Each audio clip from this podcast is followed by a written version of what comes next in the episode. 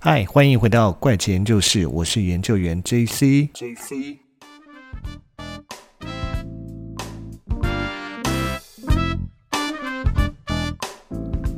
嗨，大家这周过得好吗？那在上一集的时候，跟大家分享的是苏美文明它的一个从嗯、比较正确的历史资料上面，可以找到说它的一个起源跟它的一个在位时间，还有提到一个最大的一个重点。上一集最大的重点就是它的苏美王表，可以看到他们在早王朝的八位君主，他们总在位时间加起来是二十四万年，是一个什么样的一个数字啊？那。不只是他们，连后面的一些君王呢，就是感觉哎，不是像是第一呃早王朝第一期都是应该是神一般的君王才活那么久嘛。后面但后面也不遑多让的，也有一千多年的，有三百多年的，到一百多年的都有。当然也有正常的，只有三十几年、十几年甚至四十几年的呃时间在位时间也都有。所以呢，其实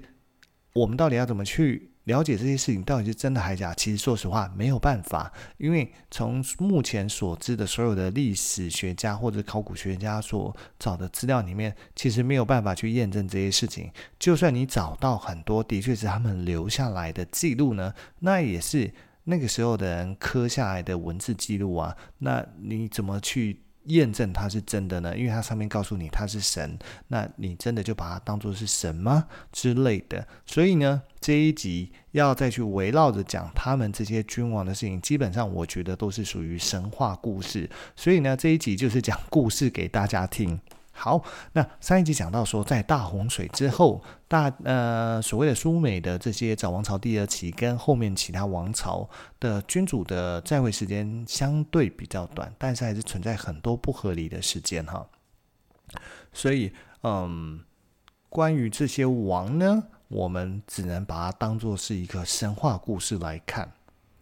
只是说没想到的是。会有呃，考古学家会发现十六个苏美王表记载的记录都一样，所以代表说这到底是一个什么样的故事？是那个时候的一个神话吗？因为记录这些事情呢，他一定也不可能活这么久嘛，他一定也是听啊、或者是他们有历史课本吗？去告诉你之前前面的早王朝第一期的这些君主们，他们在位时间这么长这么长之类的。但是，但是就像刚刚讲的一样。呃，记录这件事情呢，他绝对不可能活那么久嘛，所以我觉得他就是一个神话故事，而且他们上面就开宗明义写的王权是从天而降的，是神。是神授的，就是王权神授这件事情。那通常会做这个事情呢，通常就是所谓统治阶级，他们喜欢强调真命真命天子啦之类的，或者是天选之人呐、之类的，告诉大家说，因为你要知道，那是一个君主。统治的时代跟现在的时代是不太一样的，他是没有所谓的呃去考量一般平民百姓的利益或权益这件事情，所以为了巩固自己的地位，他要告诉你，我就是神指派，我就是神的代理人，你们才会害怕，才会愿意服从我很多不合理的要求，甚至是呃乱七八糟的规定之类的。那刚刚也提到说，不是刚刚啦，就是。在上一集的时候也有提到说，曾经有一位神是所谓的半神半人这件事情，他拥有神的智慧跟体力，只是没有神的寿命，所以比较短。那在苏美王表里面的确也是记录他，但是呢，他的在位时间还是有一百二十六年哦，还是超过普通人的一个。呃，寿命时间，但他之后的继任呢，就特别短了三十年。那但是特别短三十年还是很长啊，还是有九十年的时间呢，九十几年的时间。所以这整个东西，我们从苏美王表来看，那再去看他们里面去讲说，诶，很多城市都是神在统治，那神选之人在统治，所以就会觉得说，这应该都是编出来的故事嘛，除非除非他是外星人。所以，难道苏美人早王朝第一期都是外星人吗？那的确，在他们的神话故事里面，被后人解读是把它解读成外星人的哦。那他是怎么解读是外星人这件事情？他们是这样子记录的，就是说，他们最早从天而降的神呢，叫做阿努纳奇。那从神话故事里面来讲，它是来自尼比鲁星球的。那它是距今六千五百年前的事情，在美索不达米亚平原突然出现的。然后目前的考古学家说，当然。呃，没有发现在此更早之前的文明是什么，但是在这个文明似乎是凭空出世以后，什么技术就都有了。有文字，有测量技术，甚至有计时，还有就是说，从后面发现的他们那时候那个时期的一些呃文字记载里面，发现说，诶，他们甚至有很高超的医疗技术这件事情。那关于这个部分呢，我要特别强调，还是故事来看，因为我在搜寻这些。资讯的时候，前面那些都有，可是后面这个医疗技术倒是没有看到。查到会有的呢，通常也都是在一些可信度很低的一些网站。所以，但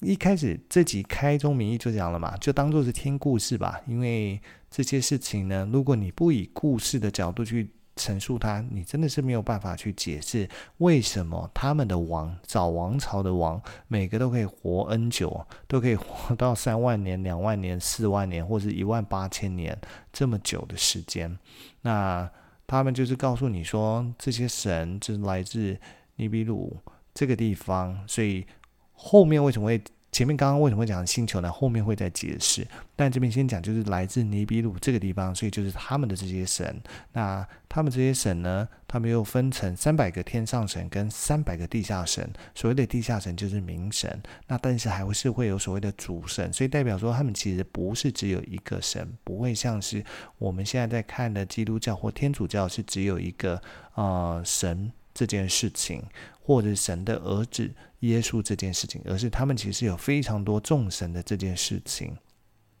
好，那话再说回来呢，他们其实就是因为有神，然后有不同的关系，然后来到了呃苏美文明的这些城邦，所以就开始了他们的一些记录，跟他们掌管这个苏美文化的这件事情。但是呢，呃，为什么把它讲作是故事呢？是因为这些事情是后来有一位考古学家呢，叫做萨加利亚西琴，他就是一位非常知名的考古学家。那他就挖掘所谓的苏美文明的时候，发现很多留下来的泥板，泥板上面都是有啊、呃、苏美文明的这些记载的部分。所以他后来就出了一本书，叫做《地球编年史》呢。那他就告诉呃。大家说，诶，他在研究所谓的苏美文明里面，这些神奇是来自尼比鲁的外星人。那他们是帮助人类文明的发展，还有他们跟人类的混种后代，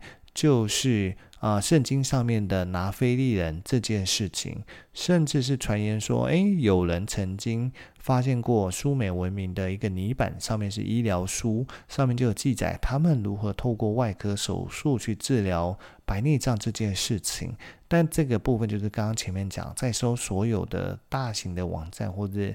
可信度比较高的网站，是从来没有发现过这。这则资讯的，但是会出现这则资讯都是在可信度比较低的网站这件事情，所以呢，在他们的这些故事里面，甚至讲说从天而降的这些神呢，他们是怎么创造人的？那说的是说，呃，有一说法是说直接用泥土捏出来的嘛，这是最简单的说法。还有另外一个说法呢，是把自己的 DNA 移植到地球上面的女性的呃。卵细胞里面，再把卵细胞放回自己的身体培育，培育出来就是现在人类。我觉得这部分呢，真的是太小说了，怎么可能？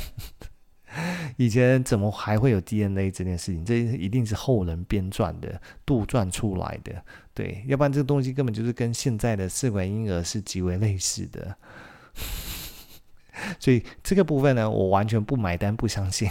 但是反正好啦，当做是故事听听听听就算了。但是呢，他们苏美人在数学方面的发展倒是真的是很厉害。他们发明了六十进位，就是现在的六十秒、一分钟、六十分钟、一小时这件事情。这个是他们那时候发明的。还有所谓的三百六十度这件事情，三百六十度的正圆这件事情，都是的确是。他们发明的，所以他们其实在很早，就是六千年以前，他们就发明了这么高度的数学跟计时，其实是非常厉害的哦。那不仅如此呢，那在故事里面记载，呃，苏美人特别喜欢仰望天空，所以对于天文学也有非常深入的研究。他们不但详细的记录了日全食、月全食这件事情，还透过观测月亮的盈亏。那研究出了所谓的太阴历，就把一年分成十二个月跟三百五十四天，跟我们现在日历只差两天。意思就是，我们现在日历其实是当时六千年前的苏美人所发明的，所以他们对于所谓的天文学这件事情研究是非常的惊讶。那还有就是说，根据考古记录说，他们其实是有记录所谓的八大行星这件事情，而且顺序是正确的哦，跟我们现在呃所记录下来的呃八大行星的顺序是正确，甚至是连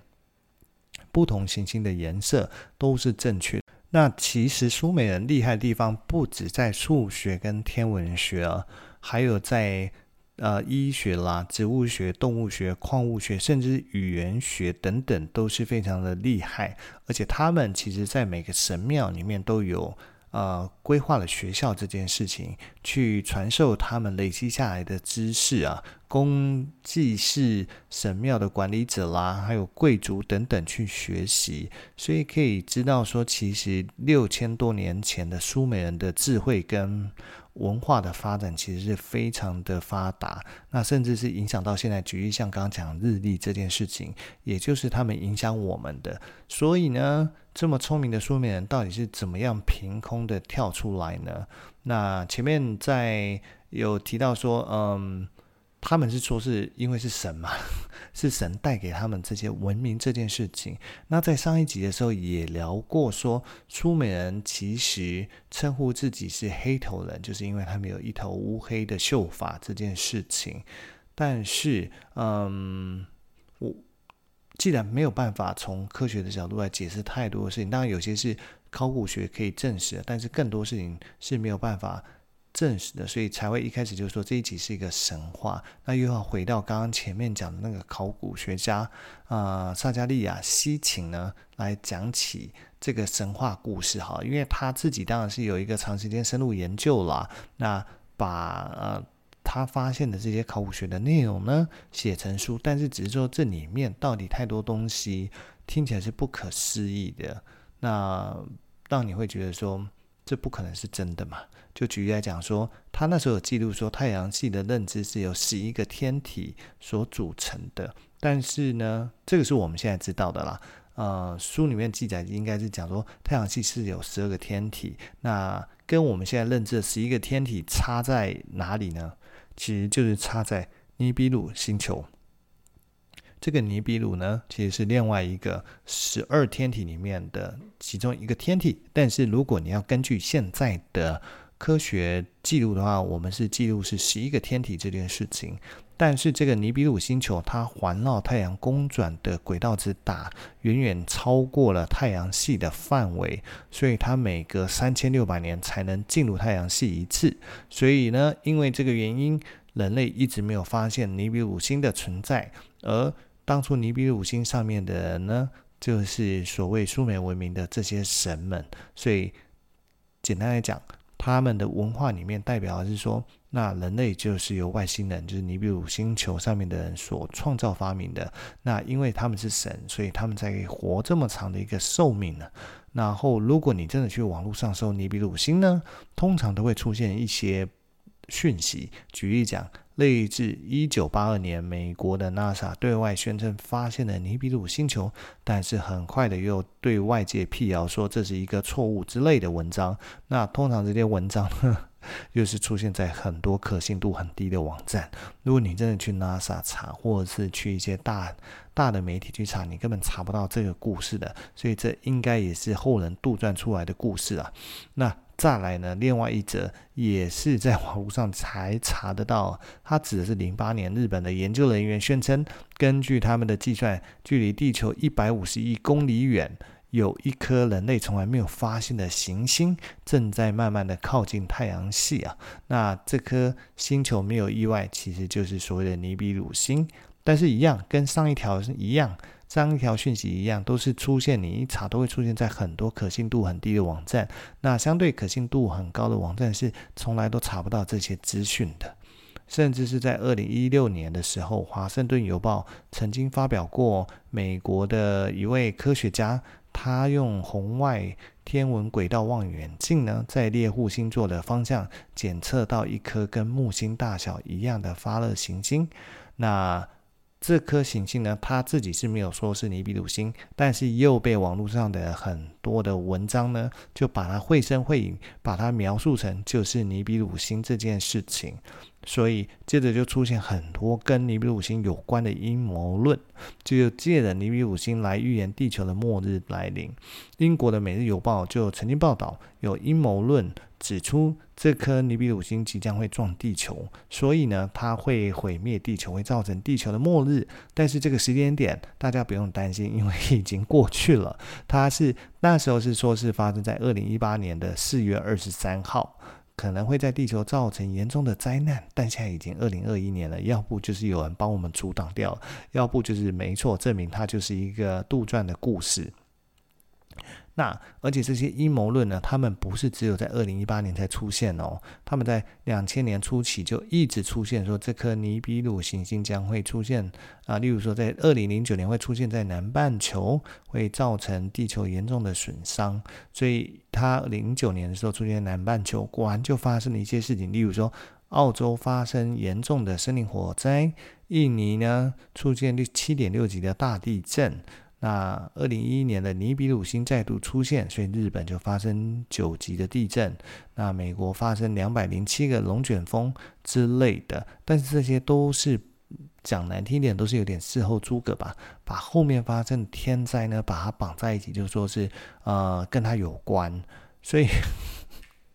没想到苏美人心目中的神呢，跟神话呢，会被现在阴谋论。把它给串在一起，所以对地球造成所谓的末日这件事情。但是美国有个非常知名的阴谋论者，叫做大卫麦德，他则出面回应说呢，他之前曾经预言尼比鲁星会在一七年九月二十三号撞击地球，造成末日。但是呢，他并没有实现，所以他后来又改口，会在一八年的时候才会开始，但确切时间他不晓得。但是呢，他自己说网络上的传言都是假的，只有他说的才是真的。那他说的是什么？就是一七年既然不准，我就说一八年开始以后有可可能会造成啊、对地球的伤害这件事情。那至于 NASA 到底有没有讲过尼比鲁星的事情？有，他声明过，说各种各样的人都在预言世界末日啊，说另外一个星球会撞击地球。啦，但是呢，NASA 是说这颗神秘的尼比鲁星它其实不存在，所以不会发生大家预言的这些碰撞的事情呢。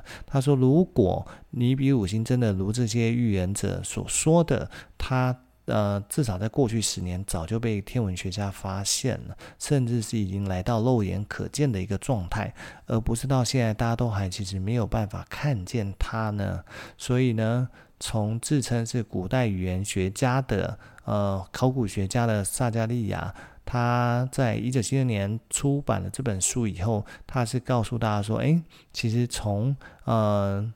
他所发现的记录里面，尼比鲁是确实存在的哦，他是被苏美人奉为神，那是现代人文明都还没有办法发现的一颗星球之类，所以严格来讲，就是。他也相信这是外星人创造了苏美文明，要不然怎么去说在六千五百年前的苏美文明可以有这么高度发展的一些呃科学文化等等等之类的？那至于。他们当初是怎么进入地球去创造苏美文明呢？当然就是要回到尼比鲁星这颗星球嘛，就是因为他们呢，其实大气出现破洞，需要用黄金来弥补。可是尼比鲁星早就没有黄金了，所以他们就在宇宙中找黄金。会有含黄金的这颗呃的星球，就后来他们就发现，哎，地球有哎，所以他们就建立了一个采矿基地，就派人来地球采矿，所以才会出现所谓的王权从天而降。那但是他们来呢，他们本来是自己带了另外一个奴隶，那逼迫这些奴隶在地球上面做采矿的事情。但是最后面这群奴隶造反了，所以他们就把这些奴隶都消灭完。但是他们还是需要有人帮他们做采矿呢，于是他们才会呃创造出所谓的人类这件事情。他就用人类来帮他们做采矿，而且人类呢，他们不除了智慧不断进化以外，而且还非常的顺从跟崇拜